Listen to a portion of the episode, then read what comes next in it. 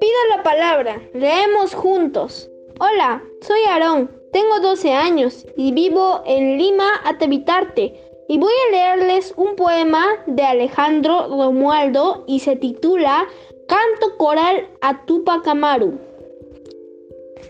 Lo harán volar con dinamita, en masa lo cargarán, lo arrastrarán, a golpes le llenarán de pólvora la boca, lo volarán y no podrán matarlo.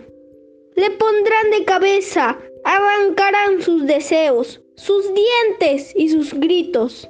Lo patearán a toda furia, luego lo sangrarán y no podrán matarlo. Conorarán con sangre su cabeza, sus pómulos, con golpes y con clavos sus costillas. Le harán morder el polvo y no podrán matarlo. Le sacarán los sueños y los ojos, que van a descuartizarlo grito a grito. Lo escupirán y a golpe de matanza lo clavarán y no podrán matarlo.